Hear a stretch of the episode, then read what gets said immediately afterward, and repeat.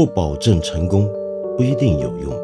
知识只是点亮世界的灵光。我是梁文道。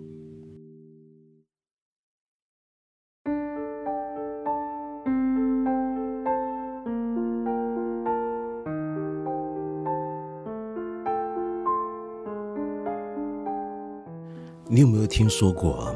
在上世纪的八十年代，美国的意大利黑帮，也就是黑手党 （Mafia） 还非常猖獗的时刻。那个时候呢，很多意大利黑帮的成员都很喜欢看经典的黑帮电影《教父》，也是哥普拉拍的那部《教父》啊。为什么？因为他们要学一下电影里面马龙白兰度是怎么说话，里面的那些人物是怎么样举止。他们觉得要学，那是因为他们认为小说里面、电影里面的那些黑帮人物的形象、言语的方法是最真实的黑帮的表现方式。听起来是不是有点搞笑、有点古怪？一个真正的黑帮居然要学电影里面所描绘的黑帮来当一个黑帮，如果这件事情真的发生的话，那就说明哥普拉的这部电影跟他的普奇的那部小说成功了。他们创造了一个用法国思想家包德里亚的讲法，那就是比真实更真实的超真实。这在我看来，某种程度是一个流行文化作品成功的标准。也就是说，他成功的创造出了一个世界，那个世界使得真实世界中的人物觉得他比我们所身处的这个现实还要真，乃至于我们要反过来学电影、学小说。在这个意义上来讲。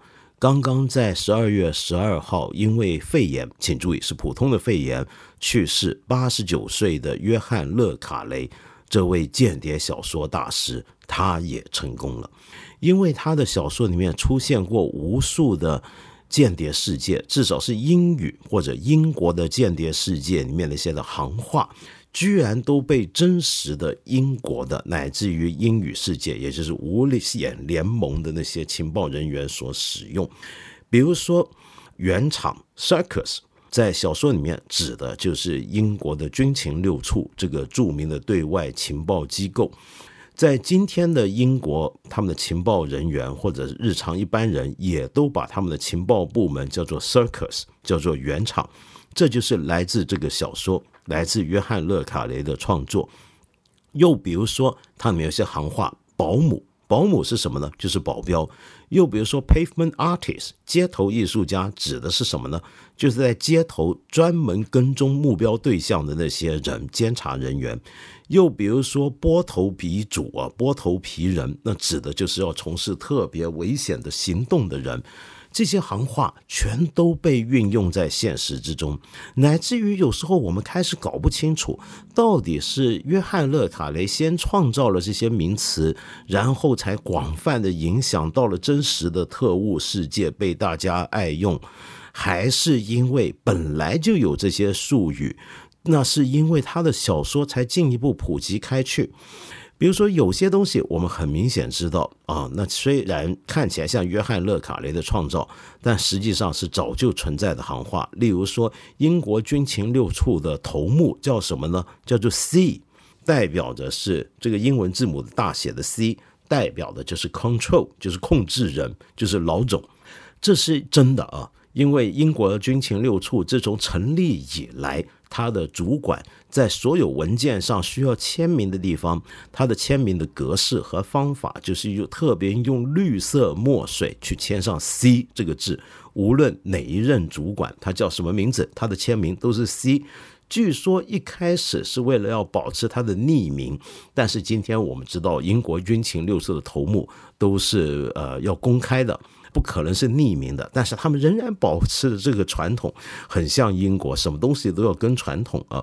那也有一些呢，我们知道，那纯粹是约翰·勒卡雷的虚构，但是被应用在现实世界之中。比如说，美国的中情局 CIA，他们很多人会把俄罗斯情报局的头目叫做卡拉。那卡拉其实就是约翰·勒卡雷小说里面的人物，是当年冷战时期苏联的情报头目。那为什么约翰·勒卡雷的小说能够在现实的情报世界里面有这么大的影响力，或者至少改变了我们一般人对于情报部门的想法呢？那是因为我们都觉得他的小说好真实啊，跟另一位非常著名的间谍小说家弗莱明极端不同。我们想想看，弗莱明的小说里面最有名的人物，那当然就是零零七 James Bond 庞德。呃，詹姆斯·邦德或者庞德啊，你看过他的改编的那些电影，你大概就能够想到啊，他是什么样的一个人物呢？他很帅，他很酷，他能够吸引一切的女人，他身边总是围绕着一些妖艳的美女，而那些美女很可能背景都很可疑。而他本人呢，很喜欢到处开着最酷炫的，在街头最容易引人耳目的 Aston Martin 跑车。这跑车当然要经过改装，里面有许多特殊的武器，同时都还可能有一个小冰箱，冰箱里面放着一瓶以上的 Dom Perignon 香槟。然后呢，呃，詹姆斯·庞德本人呢，他除了会开跑车之外，他有必要的时候，他可以跳伞，他可以潜水，他可以开飞机，他甚至懂得开潜水艇，他上天下地无所不能。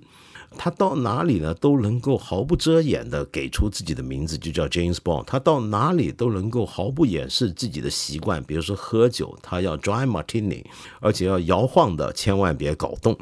伊恩·弗莱明所创造的《零零七》以及他的世界，是一个我们现实之外的世界，是不可能存在的世界。在那个世界里面，好人就是好人。坏人就是坏人，善恶分明。他们干的一切事情，在我们正常人看来都匪夷所思，只适合在电影的大屏幕上面呈现，让我们沉浸入一个现实中不存在的地方。就好比我们去看科幻电影、恐怖电影跟奇幻电影一样。然而，约翰·勒卡雷的世界不是这样的。比如说，他最有名的一个人物乔治·史麦利。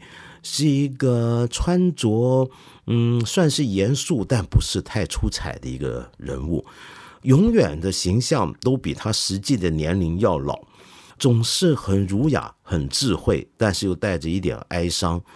但是这样的一个人，在英国伦敦的街头毫不显眼。你看过他一次，第二次见到他，可能就会忘记他。他的小说里面的人物，有一些人看起来像是一个会计师行里面的一个老会计，像是一个律师事务所里面的一个低级的工作人员，像是一个街头小卖店里面的一个老板，像是一个中学里面教外语教了几十年的一个潦倒的教师。然而，这些人在另一面却都隐藏着一些不为人所知的秘密。这样的一个世界，离我们的日常生活世界极端接近，就潜伏在我们的生活当中，仿佛是我们世界的一个地面上投下的一道暗影，如影随形，紧跟着我们。因此，他的小说总让人觉得特别的写实。这就要说到啊，到底他所写的这些东西是不是真有所本呢？到底？他是不是因为真的亲身经历过什么，才能够写出这样的东西呢？那当然了，我们知道这是一个很著名的英国传统。英国有太多的小说家做过特务，做过情报工作，哪怕是极端基础、低级的，甚至是兼职的情报工作。你比如说毛姆。他就曾经帮过英国情报部门工作，还把他的经历写进了小说当中，使得当时的首相丘吉尔非常愤怒，打算在他那些小说出版之前禁止他们，但是不能成功。又比如说格雷厄姆·格林，又比如说吉卜林，又比如说甚至像是写童话故事的罗尔德·达尔，又比如说是写《豺狼的日子》的佛福塞斯。当然也包括弗莱明以及约翰·勒卡雷。那么，是不是因为他们都真的干过情报工作，所以小说才会写得这么写实呢？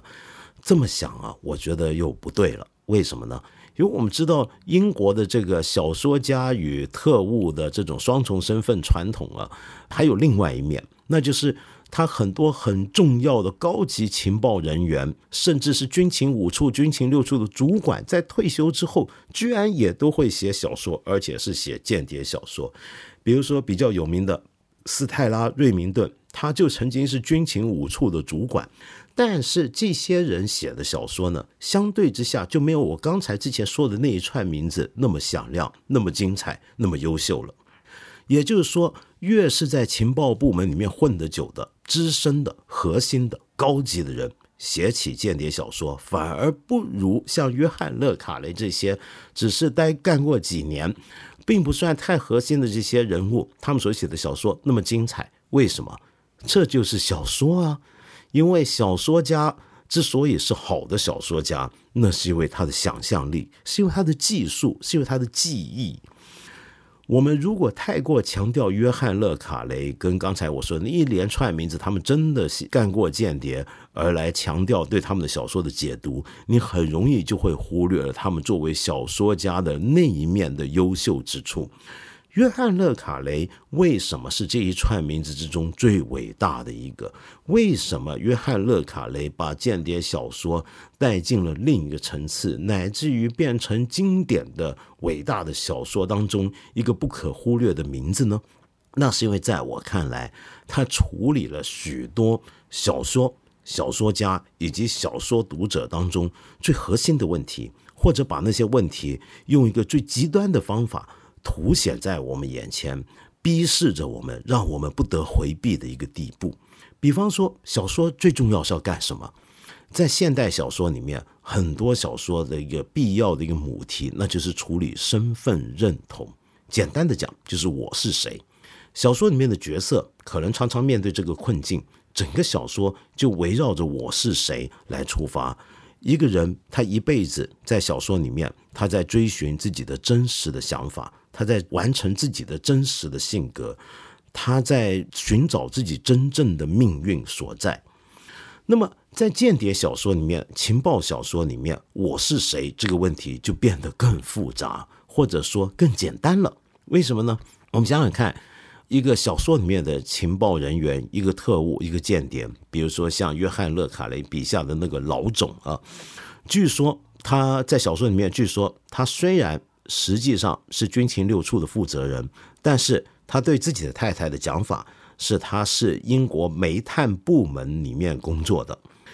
太太是什么？是一个这样的男人，他身边最重要的伙伴，是我们任何一个正常人对我们来讲，我们的夫妻关系、我们的情侣关系，都是我们生命中最重要的关系。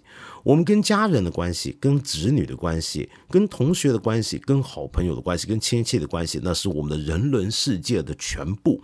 然而，在一个特务那里，他必须对所有这些人掩饰他的另一个身份。那么在这种情况下，我是谁这个问题就变得很奇怪了。对于我们正常人而言，这些人都是我必须要展现真我的对象。我不希望自己在他们面前有那么多掩饰，或者就算是掩饰，也不可能是全盘的有意识的掩饰。但是，假如我今天是个特务，我是个情报人员，我就要在所有这些人面前伪装自己，虚构自己的身份了。我真实的自己可能完全活在另一个世界里面，或者我的一半日子是活在另一个世界里面，做另外一件事情，跟我表面上是完全不一样的。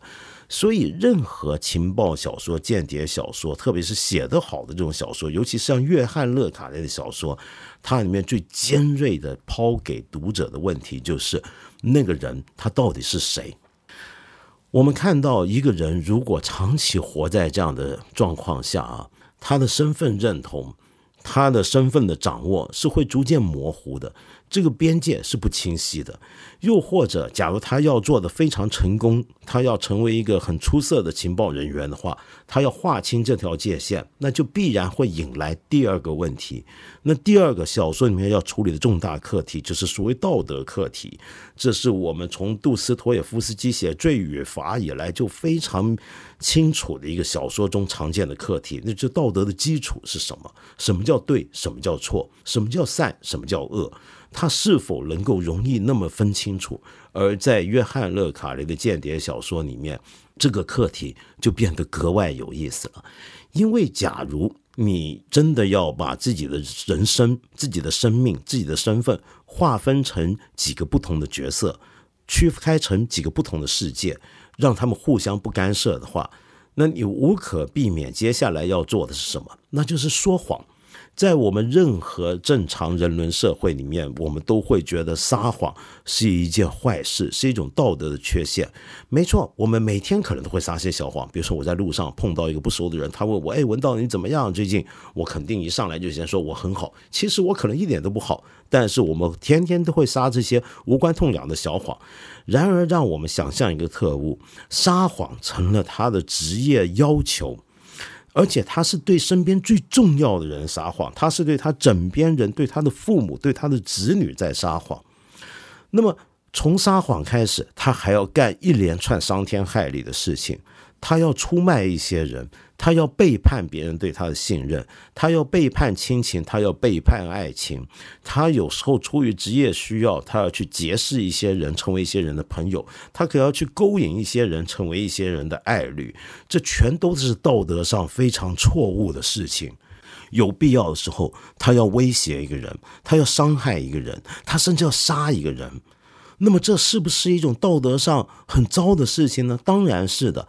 然而，因为他又可以给自己一个理由，使得这些事情都说得过去了。那个理由是什么？那必然是一种更高的道德德目，是一个凌驾于所有人间正常的道德德目的德目。那是什么呢？我们今天一般会认为，那就是爱国。若为爱国故，一切皆可包。又或者说是为了某种。更深层的、更宏大的意识形态理想，例如说，冷战时代，当世界被分成两大阵营的时候，每一个阵营里面的人可能都被训练成要去相信我们这个阵营所相信的这一套主义、这一套体制，就是人间至少目前为止最正确、最代表真理与正义的一套体制，而对方呢，则是邪恶的骗徒。我如果真心相信这个，我有这样的世界观，也许我还能够良心上过得很不错，觉得自己干的一切的错事都能够成立，都能够有一个理由。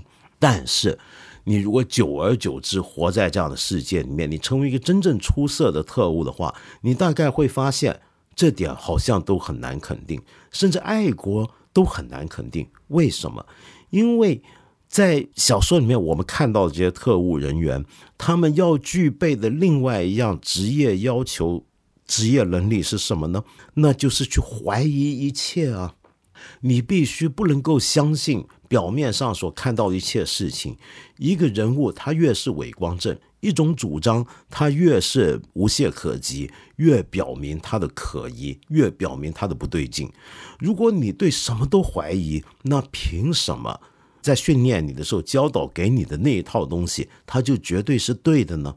那假如连那一套东西都不对，那么到了最后，你到底是为了什么要干这些事儿？你为什么要做你现在做的这些伤天害理的事情？你为什么要让自己的人生割裂成两半，要活得这么累？你为什么要到了最后迷糊掉了自己，死前都搞不清楚自己到底是谁呢？你到底为了什么？那是不是因为你太忙了，你太着急了，你的工作太沉重了，你没有时间去想这些事情？还是说你已经发明了一些方法，麻醉了自己，让自己忘记这些问题呢？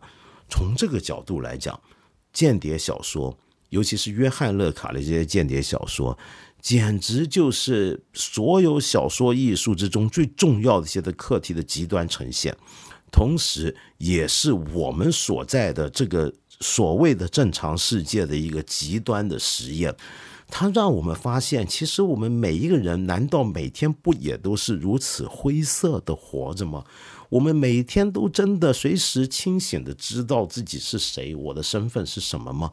我们每天都能够那么清醒的肯定自己所作所为背后的道德原则是清澈的，是无瑕的吗？那么，如果我们不能肯定，那为什么我们还要继续这么活着？我们是不是每一个人在某个意义上都是如行尸走肉一般的，就这么拖延在这个世界上面的时间呢？好。再来，我们来看一看小说作者又是怎么回事。小说写作者，我透过阅读约翰·勒卡雷以及他过去的一些经历，让我们不得不去想啊，一个写小说的人，一个小说家，是否也像是一个间谍呢？为什么这么讲？一个间谍，一个特务，他总是在利用他身边的人，他总是在利用身边的人给他的材料去完成自己的工作。这不就是一个小说家在干的事儿吗？一个小说家取材自他自己的生活经历，取材于他的朋友，他的观察，他像一个间谍一样不动声色的在做一个世界上绝佳的观察者，在看着我们这个世界的运作，在看着他的家人，看着他的生活，以一个旁观的角度去清醒的看着这个世界，把这个世界很多我们平常不注意的东西记录下来，写进他的回忆当中。然后用这些回忆去当成一个基本的素材，完成他的一个任务和工作。又比如说，一个小说的读者是否也像一个特务呢？我们如果真的是个特务的话，或者小说里面的那种特务，我们很可能是这个世界的某种特殊的读者。我们懂得阅读这个世界留给我们各种的信号。我们懂得在这个世界最日常的表面底下去读出一些不可思议的线索，我们能够在一个人的日常行为当中去看出一个人的某种的特点。我们要懂得组织这个世界上面一切古古怪怪的或者很庸碌的一些的材料，去看出里面的某种隐藏的线索，一个叙事的弧线，而间谍。不也是这样的一种人吗？约翰·勒卡雷小说里面的间谍跟特务和零零七最大的不同就在于，他们大部分时间可能都是在阅读档案、分析材料。约翰·勒卡雷笔下最重要的人物乔治·史麦利，并不是一个冲锋陷阵的行动人员，不会开跑车，不会降伞，不会潜水。他主要干的事情。就是在各种文件里面去看一些奇怪的日期、一些奇怪的数字，去在各种的资料之中比对出一些矛盾以及一些奇特的巧合。而我们作为他的读者，我们也会发现，他的小说从来没有给过我们一个宏观的上帝视角，我们总是只能从某个局部去管中窥豹，看看这个世界的向我们显现的其中一个角落。他的小说里面设了一层又一层的布幕，有时候这些布幕被风掀起了一角。然后我们透过这个角看到背后的那个房间，那个房间可能相当阴暗，只有窗户投入了一束光线，而光线照出来的只有在空中飘舞的灰尘，别的什么东西我们都看不到。我们只能够这样子一幕又一幕的一个角落又一个角落，一个角度又一个角度的去逐步拼凑出事情的真相。正像一个间谍会干的事情一样，所以当我们在读约翰·勒卡雷的小说的时候，我们仿佛觉得自己都走过了一趟间谍特务工作所要干的事情。所以，我们总结来讲的话，约翰·勒卡雷的小说是一种小说的整体的特殊呈现。他的小说也让我们发现，小说的作者在某意义上就是特务，或者反过来讲，特务就是一种小说作者。它也让我们发现，特务是一种读者，或者我们读者也是一种特务，这是一种非常奇妙的一个状态。这种状态就是约翰·勒卡雷能够给我们的状态。而我这么喜欢他，你想想看，我过去在我读书节目《开卷八分钟》跟《一千零一夜》里面都花过相当篇幅去介绍他。那不只是因为他的文笔、他的写作技巧以及他的特务情报世界格外的吸引人，更是因为他把我们的世界里面很多很重要的身份问题、道德问题推到了一个极端，那种极端逼得我们不得不去思考很多我们人生在世最根本的处境到底是怎么回事儿。呃，我甚至还很多年前，我在东京的呃神保町的旧书店买到一整套他九十年代以前的所有的作品的第一版出版，其中好几本甚至有他的本人的签名。我很少这样去收集一个作家的全部作品啊，那约翰·勒卡雷是少数例外。那么可见我是真爱啊，对这个作者。他去世之后，我觉得很有意思，就是我看到世界各地都有很多的分字秒来的讣文跟回忆文章、评论文章，里面很多人都提到他晚年其中一部最后的作品《间谍的遗产》。在这部小说里面呢，他的经典人物乔治史麦利最后一次亮相，而在这个小说里面呢，他回顾了。他早年的成名作《冷战谍婚》，也就是我在《一千零一夜》曾经介绍过的那部小说，把那部小说的那个事件的背景跟后来的延续的后果进一步的呈现在我们读者面前。他让我们发现，一个间谍跟特务，他过去曾经做过的某一个行动，可能是为了更高的理由和价值而做的行动，那些行动可能会带来一些道德上的困难。都不是在小说结束之后，都不是在一个行动结成功之后就能够清清楚楚的一刀两断的画一个句号。不，他会留下许多的后果，那些后果可能是几十年之后才会回来找你的。人做一切事情都是有后果的，所以特务也很难避免。因此，间谍的遗产要处理的就是《冷战谍魂》这本小说里面当年被牺牲掉的那些人。他们那些被牺牲的行动，当年的一些的抉择，他们的后果，回过头来要找当年的角色了。在这个小说里面，我们看到一些当年叱咤一时的呃英雄人物、神话一般的人，他们如何被新一代的情报人员去折磨，如何被这个新的世界、崭新的冷战后的世界赶上来，去追究他们过去所做的那些事情。今天跟过去不一样了。过去很多这些特务在小说里面，他们可以干完一些很毒辣的事情，呃，很冷血的事情，而大家都觉得好像很正常，就该如此。可是今天这个世界比以前要求更高的透明度，有越来越多人追究历史责任，你必须要面对今天的世界的要求，那你该怎么办呢？呃，这恰恰也就是英国军情六处的一个演变。英国的情报部门跟小说写作之间，向来有一个剪不断理还乱的一个复杂的一个历史跟故事啊。有那么多的情报人员跑去写小说，有那么多的小说作家成为情报人员。你会觉得这好奇怪？难道英国不觉得这会带来很重大的一个保密危机吗？他们为什么能够容许这样的状态？那这当然一方面可能是国情，他们很尊重言论自由跟出版自由，又或者说他们有很好的管理方法，使得这些小说在出版之前受到严格的审核，保证他们不会有任何泄密之嫌。但是其中还有一点我们不要忽略，那是什么呢？那就是那么向来也很关注。自己的各个政府部门的公共形象，尤其是情报部门，大家都觉得情报部门是个很黑暗的部门，是干很多坏事的部门，所以他们要更有必要要说服纳税人，让他们发现自己的税款。有一大部分流进这些部门当中是正确的，是没问题的。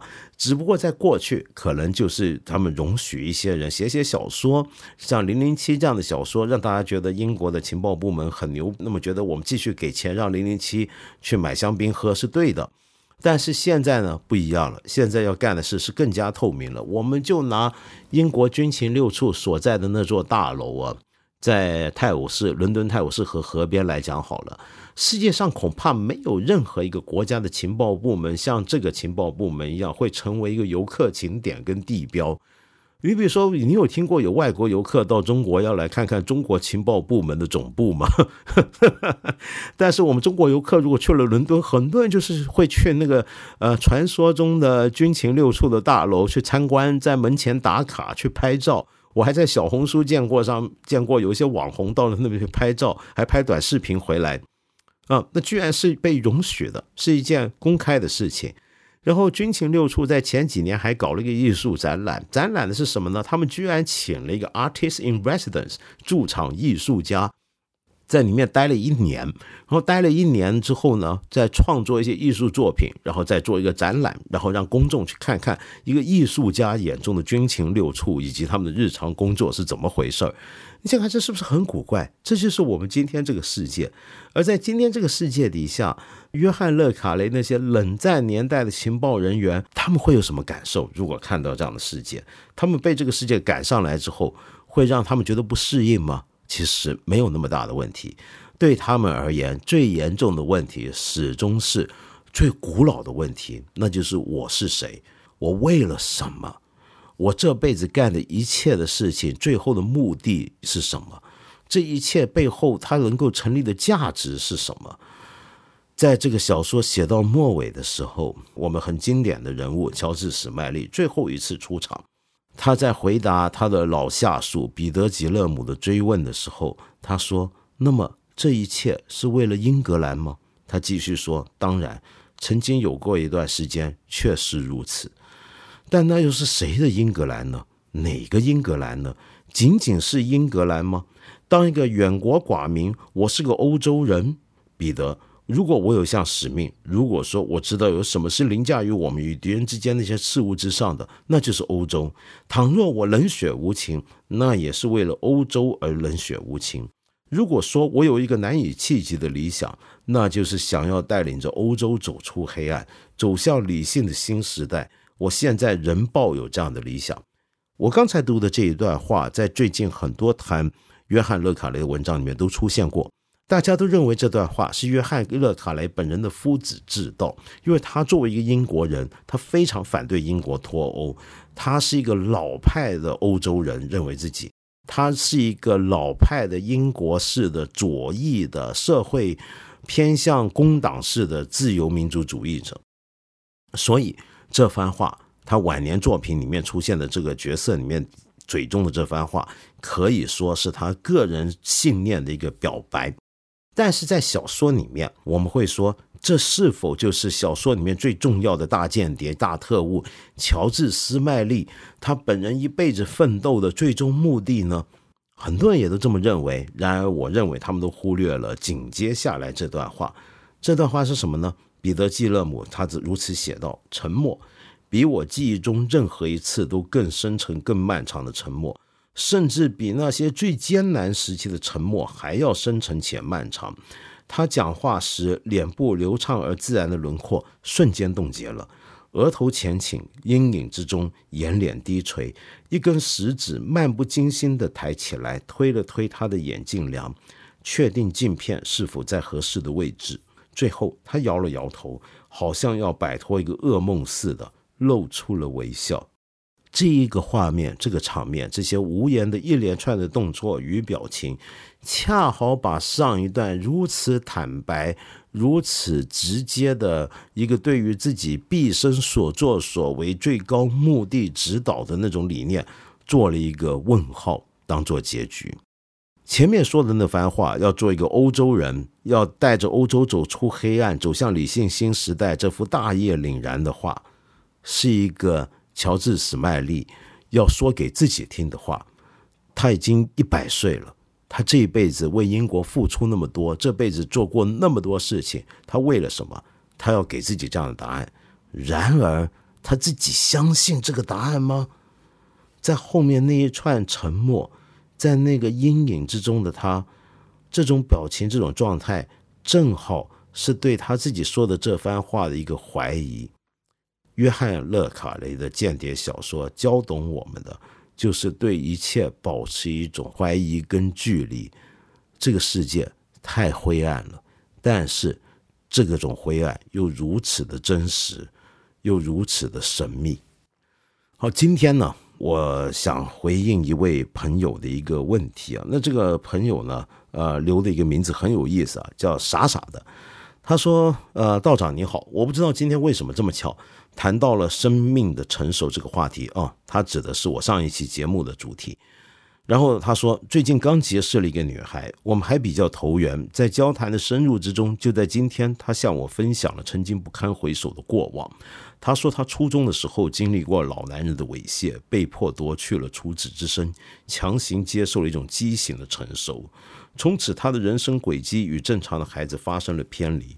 他觉得自己不干净。并且人生从此对他来说没有任何意义，他每一刻都想着自杀，活着对他来说只是为了寻找更漂亮的死法。刚开始我以为他是编的，但他说没有女生愿意给自己编这样的故事。他至今没有跟多少人提起过这段往事，甚至于他的父母。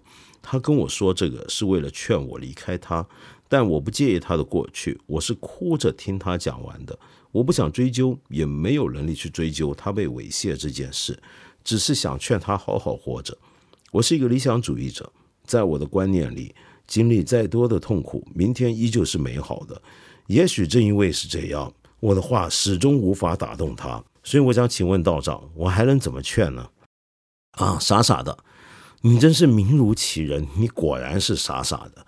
首先，你一开始居然能够以为这段故事是编的，嗯，那就说明你对什么叫做性侵犯跟性骚扰，不止不理解，而且没有同情的理解。而你自认为自己是一个理想主义者，想劝他好好活着，呃，这件事情也很有问题。因为你是一个理想主义者，你的解释是因为在你的观念里面，经历再多的痛苦，明天依旧是美好的。这不叫理想主义，这是幼稚跟天真。真正的理想主义是知道明天不可能美好，明天依旧灰暗，而且继续灰暗下去，但仍然怀抱理想。而且更重要的，为什么我说你又傻又不算是真正的理想？我并不是在谴责你，我只是想说你太天真了。你大概不知道世界上面有许多痛苦，它带来的结果是使得你的明天注定不能更美好。假如你还没认识到这一点，你还没有体会到这一点，那表明你运气很好，你还没有经历过真正足以残害你下半生的痛苦，而你现在这位朋友他经历过了。如果你不能够从这个角度去理解他所经历的事情，如果你不能够同情他这样的经历，而只是想单纯的让他明天好好活下去，劝他明天会继续是美好的，那么你这个劝告就是苍白而无力的，因为你并没有真正认识到他的痛苦以及这种苦痛的烈度跟深度。你只是简单的想掩埋掉这样的痛苦，想让他忘记这样的痛苦，仿佛像洗过手一样，肥皂泡带走手上的污迹一般，这是不可能的。世界不是这么简单的。你只是想简单的让他忘记过去，这不叫劝告。我们。在帮助一个受过最深层伤害的人的时候，你如果只是带着这种简单、天真而幼稚的想法，想让他忘记过去，就这么讲，这种讲法多么没有意义！就等于你看着一个病人，他已经到了临终的状态，然后你跟他说：“放心吧，明天就会好的。”这种讲法有意义吗？这种讲法，与其说是为了安慰这个人，倒不如说是对你自己眼下的一种状态的解脱。所以，我想告诉你，你不要想劝他，你还能怎么劝呢？你不要想怎么劝，你反而应该要做的事情，假如你是认真要对待他的话，你有没有办法深切的去体会，去置身处地？你我假设你是个男孩子，你能不能够置身处地的去体会、去想象？你的这位朋友所经历的事情，如果你不能，你去找这方面的材料跟书来看，你看到这些故事越多，也许有帮助，也许会有助于你去想象他所经历过的事情。你如果没有这种想象力，你不能够这么设身处地的去自想跟同情的话，你就不要再谈什么劝告了。你也不能够去说自己是一个理想主义者，你只是运气还比较好，身为一个男子而没有经历过如此程度的痛苦而已。好，到最后呢，我今天又给大家介绍一首音乐。那这首音乐呢，就是非常有名的一个电影配乐作曲家 Alberto Iglesias 这位西班牙的作曲家呢。他为约翰·勒卡雷的小说，呃，《Tinker Tailor Soldier Spy》就是呃，郭将、裁缝、士兵与间谍改编成的一部电影。这部电影非常好看，我强烈推荐你去看。就是 Gary Oldman 他们一帮英国演员主演的电影，很精彩。为这部电影所写的其中一首配乐。那么这个曲子的名字就叫《Tinker Tailor Soldier Spy》，很精彩，我觉得很能够带出这部电影跟小说里面的那种阴暗灰冷的英国式的氛围。哦，对了，另外我最后还要提醒各位啊，我们八分这个节目呢是每个星期三、星期五晚上八点都会在我们看理想 APP 和蜻蜓 FM 准时更新。我欢迎你们来到这里收听，也欢迎你留言说出你的各种的批评意见和指教，还有我们想要探讨的问题。那我今天就先聊到这了，我们下回再见。